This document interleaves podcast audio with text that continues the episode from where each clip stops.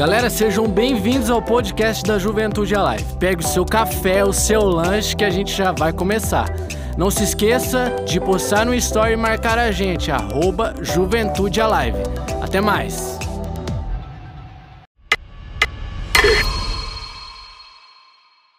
Aleluia. Você que está aqui, dá um tchauzinho pro teu irmão aí, fala eu te amo, tamo junto. Você que está conosco também na nossa celebração online, que Deus abençoe você, o Ed Silva, o Bispo, o Wanderson Lopes, todo mundo conectado aí conosco. Muito bom. Tem gente feliz com Jesus aqui? Atenção, semana que vem, sábado que vem, dia 29, é isso? Se eu não estou errado. Vira para a pessoa que está ao teu lado, você está meio distante, mas fala assim: presta atenção.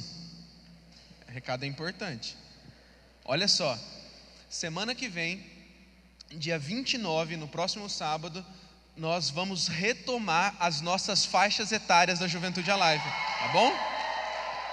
Então, a partir de semana que vem, também às 19 horas, como você conhece já, esse horário novo que ficou padrão da nossa juventude, galera do Alive Up se reunirá lá na, lá na arena galera do Alive Livre vem para cá normalmente no nosso auditório aqui. E a galera do Alive Way lá no Campo Centro, com o ministro Rafão. Então a gente já começa com tudo, vamos multiplicar, vamos crescer. O pessoal falou assim, mas Giovanni, o pessoal ainda.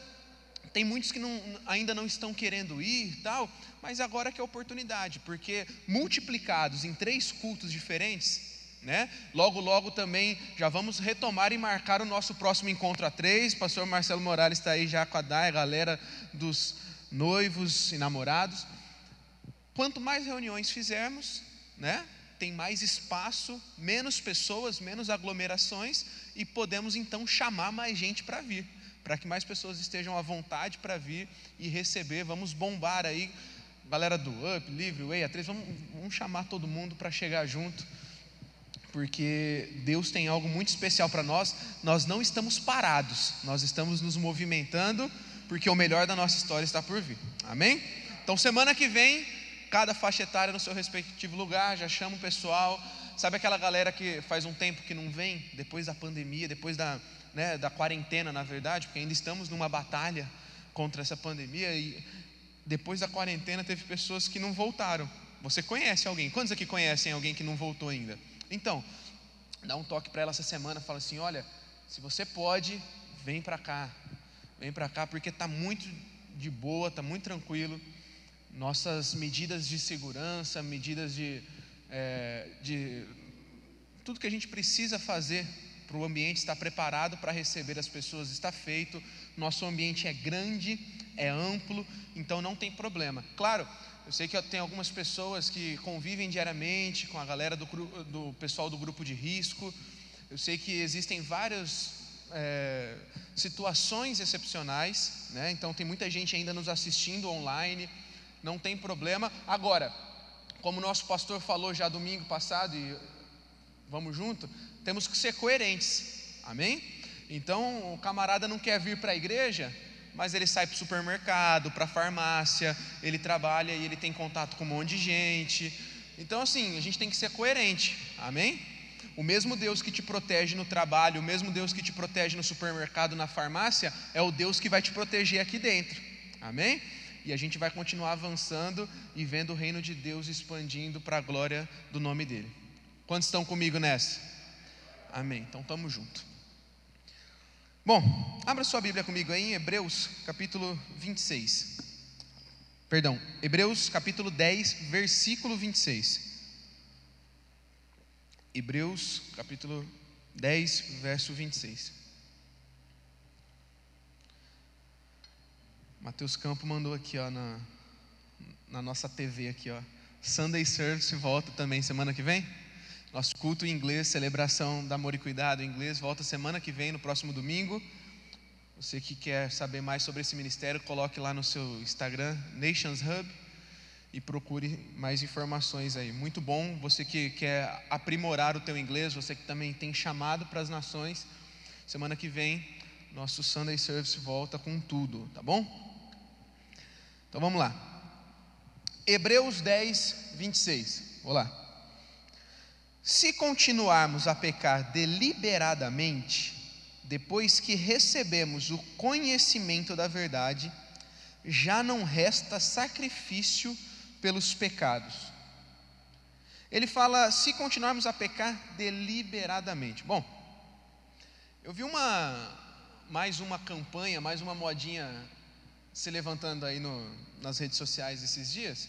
Algumas eu achei até legal, bem bacana. É uma hashtag nova no Twitter. Quantos viram aquela parada de normalize isso, normalize aquilo? Eu achei bacana, né? Fui dar uma, uma pesquisada, vi muita coisa boa. Uns querem normalizar algumas coisas que realmente deveriam ser normalizadas, outros nem tanto. Na verdade, a maioria que eu vi queriam normalizar coisas que talvez não deveriam ser normais, não. Agora, essa é uma grande luta de todos nós. Todos nós temos os nossos princípios, os nossos valores, os nossos achismos.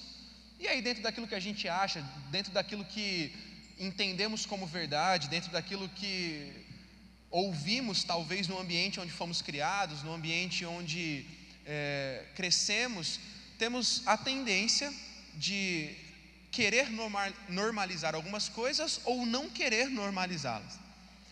E vendo essas hashtags, normalize isso, normalize aquilo, eu comecei a pensar sobre alguns princípios e pilares da nossa vida cristã que deveriam ou não deveriam ser normalizados. Um dos que não deveriam ser normalizados, e talvez muita gente tenha normalizado, é o pecado. Hebreus capítulo 10, versículo 26, que nós acabamos de ler, diz que se alguém continua a pecar deliberadamente. O que, que seria pecar deliberadamente? É fazer o que quer como bem entende, ou seja, normalizando algo que não é normal.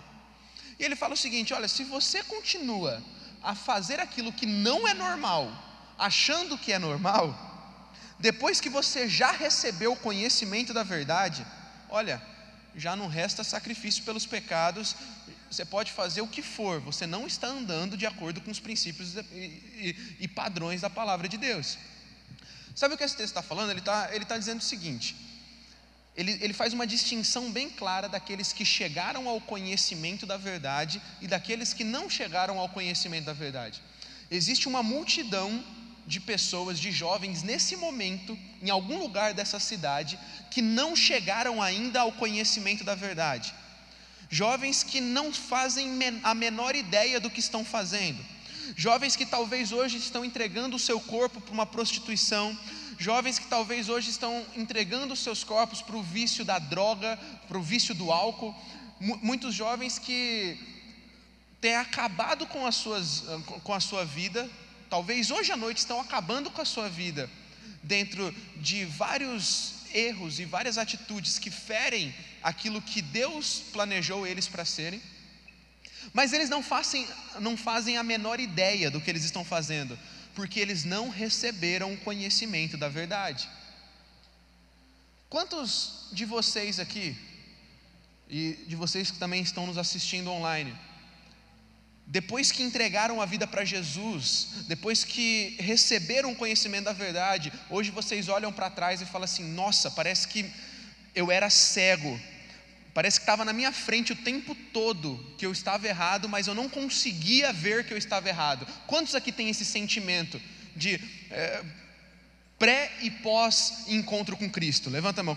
É, é, é muito doido, né? Porque você começa a entender que muitas verdades estavam à tua frente o tempo todo, mas você não conseguia enxergar, você não conseguia entender. O que, que é isso? É a pessoa que não chegou ao conhecimento da verdade. E para eles chegarem no conhecimento da verdade, existe um grande esforço que está sendo feito por mim e por você, para que eles entendam a verdade. Eu e você somos chamados para esse mundo. Eu, eu e você somos chamados para levar a verdade. Eu e você recebemos de uma verdade, fomos iluminados com essa verdade, então agora nós somos chamados por uma grande comissão, como diz em Marcos capítulo 16: vão pelo mundo todo e preguem o que? As boas notícias do Evangelho. Então, sobre essas pessoas, talvez ainda não haja uma culpa, porque eles precisam ouvir. Como a palavra diz, como ouvirão se não há quem pregue? Cabe a nós pregarmos, cabe a nós irmos, cabe a nós fazermos a nossa parte e alcançarmos essas pessoas, amém? Agora, se essas pessoas não chegaram ao conhecimento da verdade, existe um outro grupo de pessoas que, é o, que são as pessoas que já alcançaram o conhecimento da verdade. Quem são essas? Fala, eu. Eu e você, se estamos aqui hoje, se tivemos um encontro verdadeiro com Jesus, nossos olhos foram abertos, entendemos a verdade, e aí é sobre isso que o texto diz. O autor de Hebreus ele fala o seguinte: quando você já conheceu a verdade e você continua com as mesmas práticas, você continua fazendo as mesmas coisas, você continua normalizando aquilo que não é normal, algo de errado está em você. E ele fala: não resta mais sacrifício, ou seja, você pode fazer o que for, você pode vir para a igreja todo dia, você pode é, sentar na primeira fileira, você pode vir para o altar todo dia, você pode ir na célula, você pode ser líder de célula, você pode é, talvez falar, não, eu devolvo meu dízimo, eu dou uma oferta. Você pode fazer o que for. Ele está falando, não resta sacrifício. Você pode fazer o que for, que você está fora da vontade de Deus. Se você já conheceu a verdade e continua normalizando aquilo que não é normal, você não está cumprindo os propósitos de Deus para a tua vida. Você está desalinhado. Ponto. Eu fico com a palavra de Deus, é isso que está falando. É forte, não é? É muito forte isso. Sabe, Essa questão da normalização do pecado é algo que eu tenho acompanhado e é algo que eu tenho enxergado muito forte, principalmente na nossa geração, sabe? Isso acontece muitas vezes por pessoas que deixaram o Espírito de Deus se apagar. 1 Tessalonicenses 5,19 diz: Não apagueis o Espírito. Lembra que nós falamos semana passada sobre colocar lenha na fogueira? No passo que você não coloca lenha no altar, ao, ao, ao, passo que você não retira as cinzas do altar e não coloca lenha nova, você deixa o fogo se apagar, você deixa o Espírito de Deus se apagar. E se o Espírito é aquele que nos convence do pecado, ele passa então a ficar apagado em nós e começamos então a normalizar aquilo que não deveria ser normal. E algo muito importante é que essa normalização do pecado, ela nos tira o privilégio ela nos furta uma possibilidade de mudança. Jesus não nos chamou para ficarmos parados, Jesus nos chamou para avançar. E quando falamos de avanço, não é apenas o avanço da igreja, mas é o nosso avanço pessoal, porque quem é a igreja? Eu sou a igreja. Se eu sou a igreja, eu preciso avançar. E quando eu falo em avançar, não é apenas o avanço do reino, mas é o avanço pessoal. Eu preciso crescer, eu preciso mudar, eu preciso constantemente amadurecer. Jesus me chamou para maturidade. Colossenses capítulo 1, versículo 28, Paulo ele fala que nós advertimos ensinando a cada homem, a cada mulher, a cada pessoa, a fim de que eles se tornem maduros. Maduros em Cristo. Nós somos chamados para sermos filhos maduros. É algo natural. Deus nos criou para crescer, Deus nos criou para avançar, Deus nos criou para alcançar maturidade. Uma criança, ela não pode ser criança para sempre.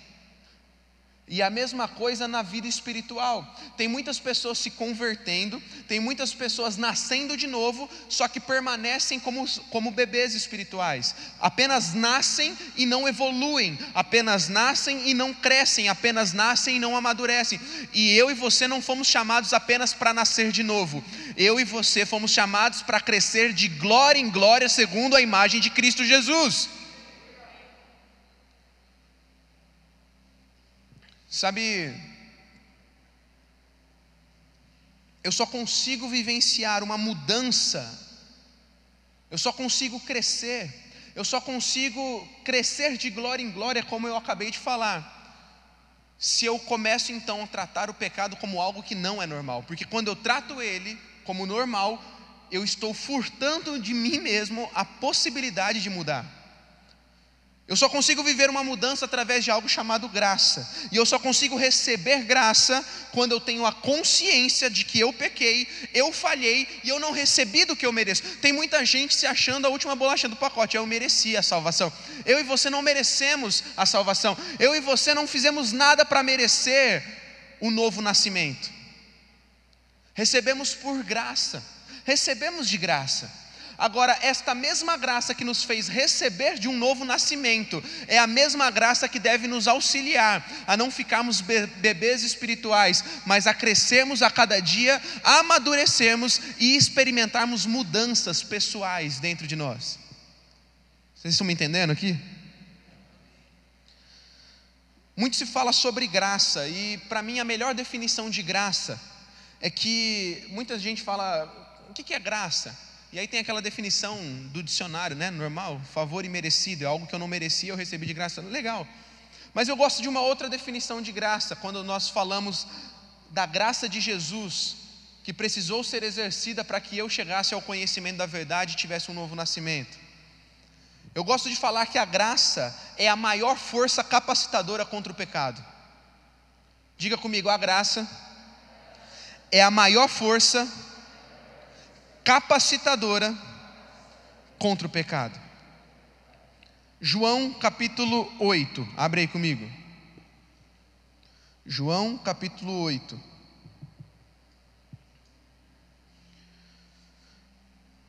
Jesus, porém, foi para o Monte das Oliveiras. Ao amanhecer, ele apareceu novamente no templo, onde todo o povo se reuniu ao seu redor, e ele se assentou para ensiná-lo. Os mestres da lei e os fariseus trouxeram-lhe uma mulher surpreendida em adultério. Fizeram-na ficar em pé diante de todos e disseram a Jesus: Mestre, essa mulher foi surpreendida em ato de adultério. Na lei, Moisés nos ordena apedrejar tais mulheres. E o Senhor, o que diz? Eles estavam usando essa pergunta como armadilha, a fim de terem uma base para acusá-lo. Mas Jesus inclinou-se e começou a escrever no chão com o um dedo. Visto que continuavam a interrogá-lo, ele se levantou e lhes disse: Se alguém, se algum de vocês estiver sem pecado, seja o primeiro a tirar a pedra nela. Inclinou-se novamente e continuou escrevendo no chão. Os que ouviram foram saindo, um de cada vez, começando pelos mais velhos. Jesus ficou só com a mulher em pé diante dele. Então Jesus pôs-se em pé e perguntou-lhe: Mulher, Onde estão eles? Ninguém a condenou. Ninguém, Senhor, disse ela. Declarou Jesus: Eu também não a condeno. Agora vá e abandone a sua vida de pecado. Bom, esse texto é tão conhecido. E esse texto ele fala muito a respeito de graça. Eu acho que esse é um dos textos da palavra de Deus que mais nós podemos ver a graça de Deus sendo manifesta. A graça de Deus sendo liberada sobre a vida de, um, de alguém, pecador, uma pecadora, como eu, como você. Agora, quando eu olho para a atitude de Jesus, eu vejo graça.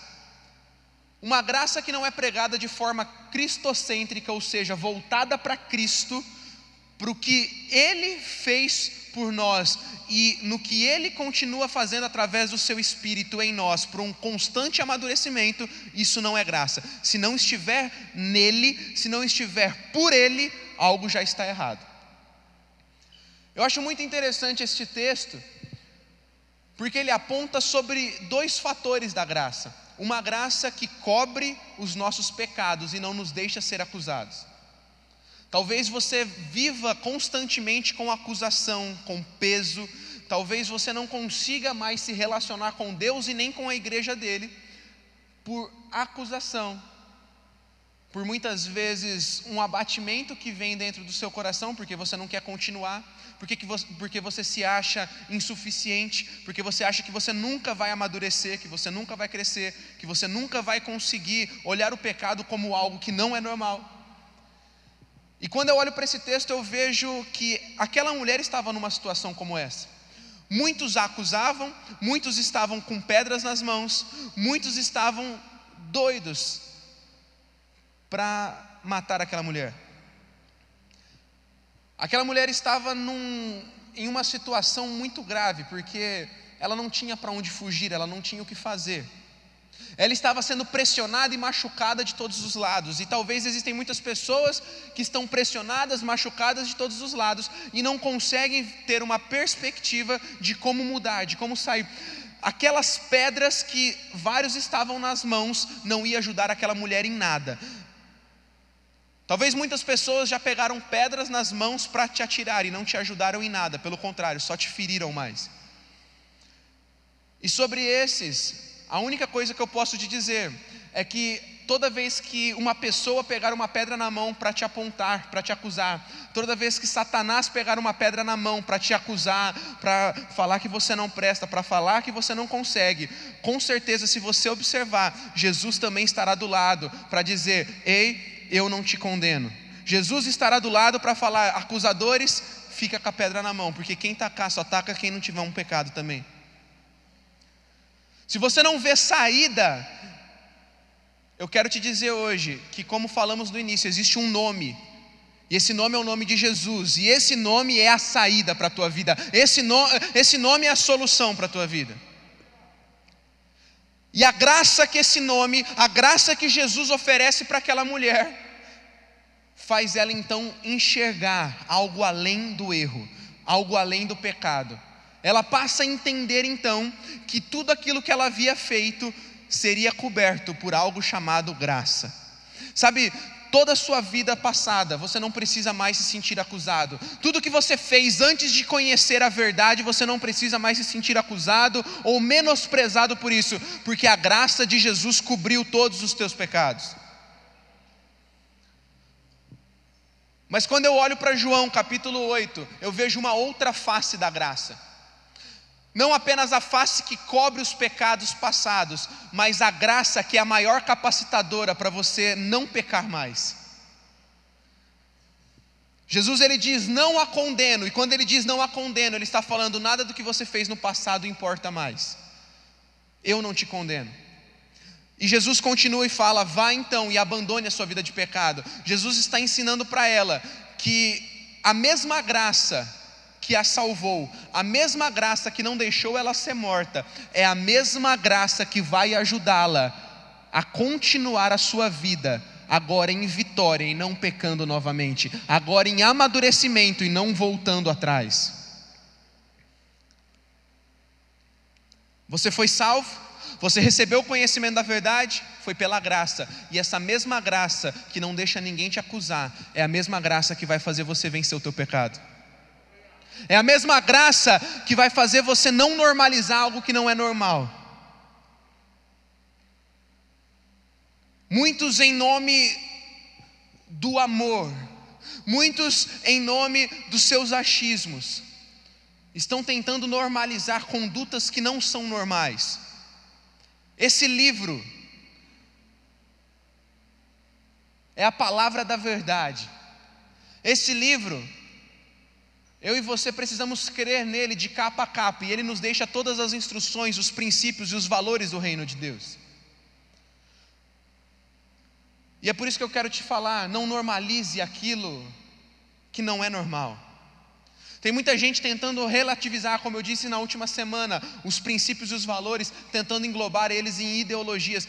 Eu não fui chamado para pregar ideologia. Eu e você não fomos chamados para pregar ideologias. Eu e você fomos chamados para pregar o reino, as boas novas. E o reino e as boas novas não é ideologia, é princípios, são valores imutáveis e eternos da palavra de Deus. O que a palavra de Deus fala que eu posso fazer, eu posso. O que ela fala que eu não posso fazer, eu não posso.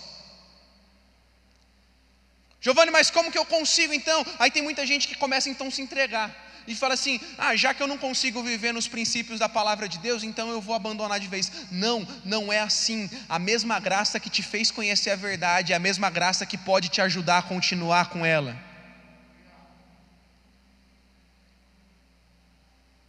Tem muita gente que se entrega para o pecado, então, ah, não, então é normal, eu sou assim mesmo. Quer dizer, quer, quer saber? Eu nasci assim, eu cresci assim, eu vou viver assim para sempre. Não tenho o que fazer. Ei, tem muita gente dizendo, quer saber? Eu acho que não tem solução, não. Acho que é melhor então eu me entregar para o pecado de vez. Quer saber? Eu não consigo me livrar da pornografia, então eu acho que eu sou um pornográfico mesmo. Então, se eu nasci para ser um pornográfico, eu vou viver para sempre assim. Eu não consigo me libertar do vício, então eu acho que eu sou um viciado mesmo. Então é melhor me entregar e viver viciado. Pelo menos é, é o que é o discurso de muitos. Pelo menos eu não me torno um hipócrita. Quer saber? Eu não consigo avançar na minha luta contra a homossexualidade. Então, quer saber? Eu vou me entregar porque eu não vou ficar lutando contra isso. Então, eu vou declarar quem eu sou. Eu sou homossexual. Ah, sei lá. Eu não consigo passar minha luta contra a mentira. Quer saber? Eu sou mentiroso, então eu vou viver desse jeito para sempre. Deixa eu te dizer. As tuas condutas podem ser as mais erradas. O amor de Deus continua sobre você. Jesus, ele não diminui o amor dele por você em nenhum momento, mas agora a pergunta que fica é: o quanto você ama ele? Para da forma que ele te ama, você amar ele da mesma forma, então falar: Jesus, se o Senhor me ama, eu te amo, então eu quero viver de acordo com o que o Senhor quer que eu viva. Então muda a minha vida. Então me ajuda na mudança. Então me ajuda a não dizer mais que eu sou. Sabe por quê? Deixa eu te dizer, a tua luta não te define. Para de ouvir voz de acusação. A tua luta não te define. Você não é a sua luta. Você é quem Deus te criou para ser. Você é quem Deus te planejou para ser. Então ele pode te ajudar. Ele pode te ajudar a mudar. A mesma graça que te fez conhecer a verdade é a mesma graça que vai continuar com você para você continuar vivendo em verdade. E você não precisa lutar as suas lutas sozinho. Estava essa semana pensando em algumas coisas. Eu ouvi, acho que foi o Pugina que falou para mim, não sei de onde que ele ouviu, não sei se foi ele que tirou, uma frase muito legal que fala assim, né, que o ouro sujo de barro continua ouro. E eu achei, uau, fantástica essa frase. Porque você pode estar sujo o que for do pecado, você continua com muito valor, você é ouro nas mãos de Deus. Agora a questão é que fica é, o ouro nasceu para ficar sujo de barro? Você pode estar no pecado o que for. Eu quero te dizer que você continua tendo valor. Você continua tendo valor para Jesus, você continua tendo valor para a igreja de Jesus, você continua valendo muito você é ouro. Agora, você não nasceu para ficar sujo de barro. Vamos, vamos permitir que Jesus limpe esse barro para que você possa brilhar e resplandecer a luz de Cristo.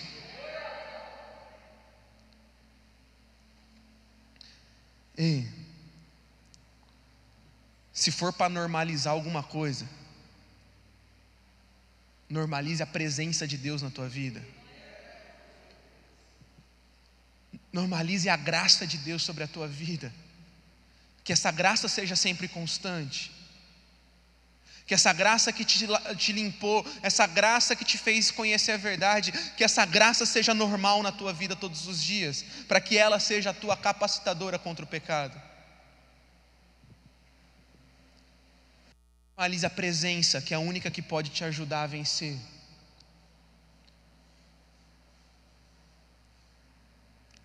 Eu quero encerrar lendo Salmos, capítulo 51. É um salmo de Davi. Talvez você se pergunte, Giovanni,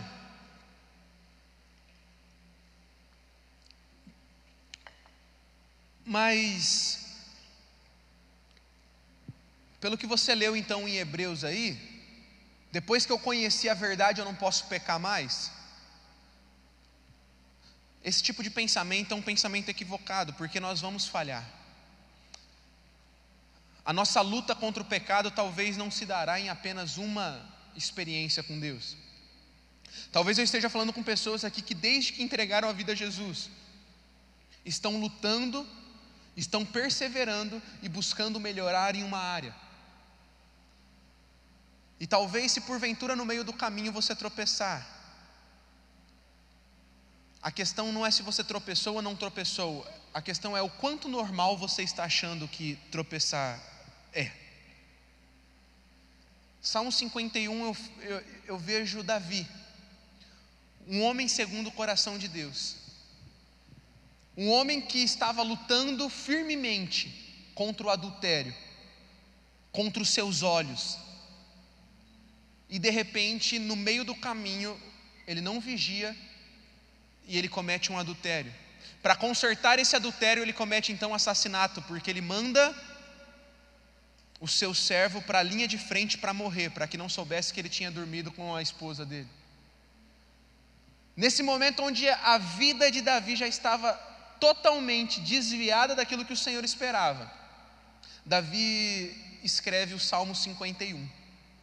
E é sobre esse salmo que eu quero meditar com você e terminar aqui. Davi ele diz: Senhor, tem misericórdia de mim, por causa do teu amor. Por causa da tua grande compaixão, apaga as manchas da minha rebeldia. Me lava com toda a minha culpa. Me purifica, purifica-me do, do meu pecado pois eu reconheço a minha rebeldia, o meu pecado que me persegue todo o tempo. Pequei contra ti, somente contra ti, fiz o que é mal aos teus olhos, por isso tem razão no que dizes, e é justo o teu julgamento contra mim. Pois eu sou pecador desde que nasci, sim, desde que minha mãe me concebeu. Tu, porém, desejas a verdade no meu íntimo, e o coração me mostra a sabedoria. Purifica-me de minha impureza e ficarei limpo. Lava-me e ficarei mais branco que a neve. Devolva-me a alegria e a tua felicidade. Tu me quebraste e agora permitiste que eu exulte outra vez. Não continues a olhar para os meus pecados, remove as manchas da minha culpa. Cria em mim, ó Deus, um coração puro. Renova dentro de mim um espírito firme. Não me expulses da tua presença e não retires de mim o teu Santo Espírito. Será que Davi está normalizando o pecado aqui, gente? Será que Davi está entendendo? Davi poderia agora se lançar e falar assim: quer saber? Já que, eu não, já que eu tentei lutar e não consegui, deixa eu me entregar. É normal eu continuar adulterando. É normal eu continuar com os meus olhos maus. É normal eu continuar fazendo o que eu quero. É normal eu continuar andando do meu jeito. Não é isso que Davi faz. Davi fala: não, não é normal não é normal. Ele rasga o coração diante de Deus, ele fala: Deus, eu, eu pequei, eu falhei, e a mesma graça que um dia me fez enxergar a tua salvação, é essa graça que eu preciso dela agora, para continuar na tua presença. Perceba que Davi ele poderia falar tudo para Deus: Deus, não me tira o meu reinado, não me tira o meu ministério, não me tira, é, sei lá, da minha liderança, não me tira do lugar onde o Senhor me colocou, não. Ele não fala isso, a única coisa que ele fala, Senhor, não tira de mim o teu espírito. Não tira de mim o teu espírito. Restaure em mim a alegria da tua salvação e torna-me disposto a te obedecer. Então ensinarei os teus rebeldes e eles voltarão para ti. Uau, que, olha isso aqui, gente. Sabe o que Davi está falando? Ele fala assim: Senhor, renove em mim a paixão pelo Senhor, não me expulse da tua, da, da tua presença, me ajude através da tua graça a vencer os meus pecados, não para que isso pare em mim, mas para que eu possa também ajudar a outros. Você quer ajudar muita gente? Eu vejo que a nossa geração é uma geração das causas, nos mobilizamos muito por causas queremos, de fato, mudar realidades. Você quer mudar realidades de muitas pessoas? Não normalize aquilo que não é para ser normal. Davi fala assim: Rei, hey, me perdoa. Me perdoa por ter derramado sangue, ó Deus da minha salvação. Porque se o Senhor me perdoar, então com alegria anunciarei a tua justiça. Quer ajudar a outros? Quer anunciar a justiça? Peça primeiro pela graça de Deus, para que essa mesma graça de Deus que cobriu os teus pecados continue te ajudando a vencê-los. E aí ele continua: Abra meus lábios, Senhor, para que minha boca te louve. Tu não desejas sacrifício, do contrário eu os ofereceria. O sacrifício que desejas é um espírito quebrantado, que não rejeitarás, um coração humilde e arrependido. Fica de pé no seu lugar.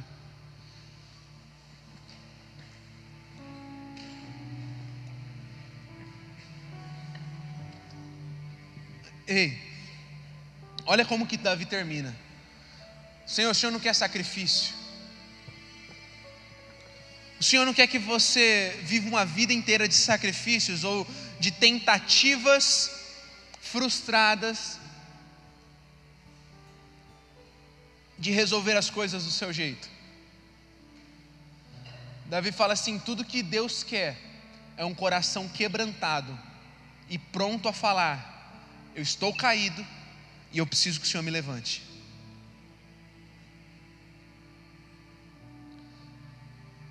Quer normalizar algo na tua vida?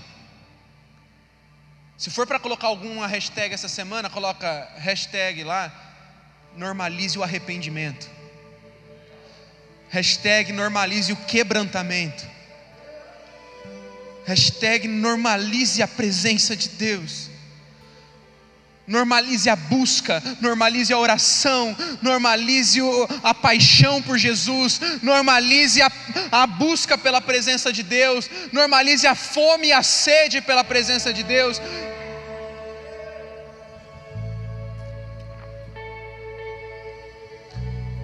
Mas por favor, não normalize o pecado, não normalize o viver de qualquer jeito não normalize aquilo que Deus não pediu para você normalizar. Ei.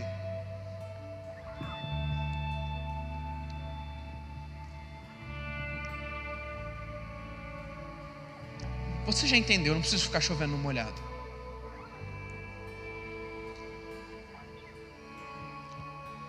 Se você está caído, se você está fraco, ninguém está te acusando. Talvez, talvez, no meio da igreja que é formada por pessoas, um ou outro acusador se levante com pedras nas mãos. Mas não se esqueça que os acusadores não jogaram a pedra, porque Jesus se antecipou. Pode ter muita gente com pedra na mão para tentar te machucar, mas Jesus sempre vai antecipar os acusadores.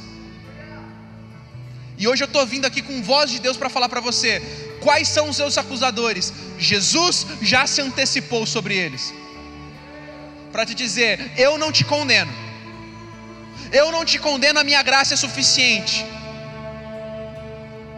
Mas assim como eu não te condenei, vai e continua, vai e para de pecar, vai e não normalize o pecado, porque a mesma graça que está te cobrindo nessa noite, para que ninguém te acuse, é a mesma graça que vai te ajudar a vencer o pecado, é a mesma graça que vai te ajudar a viver em vitória, é a mesma graça que vai te ajudar a viver tudo que Ele planejou para você viver.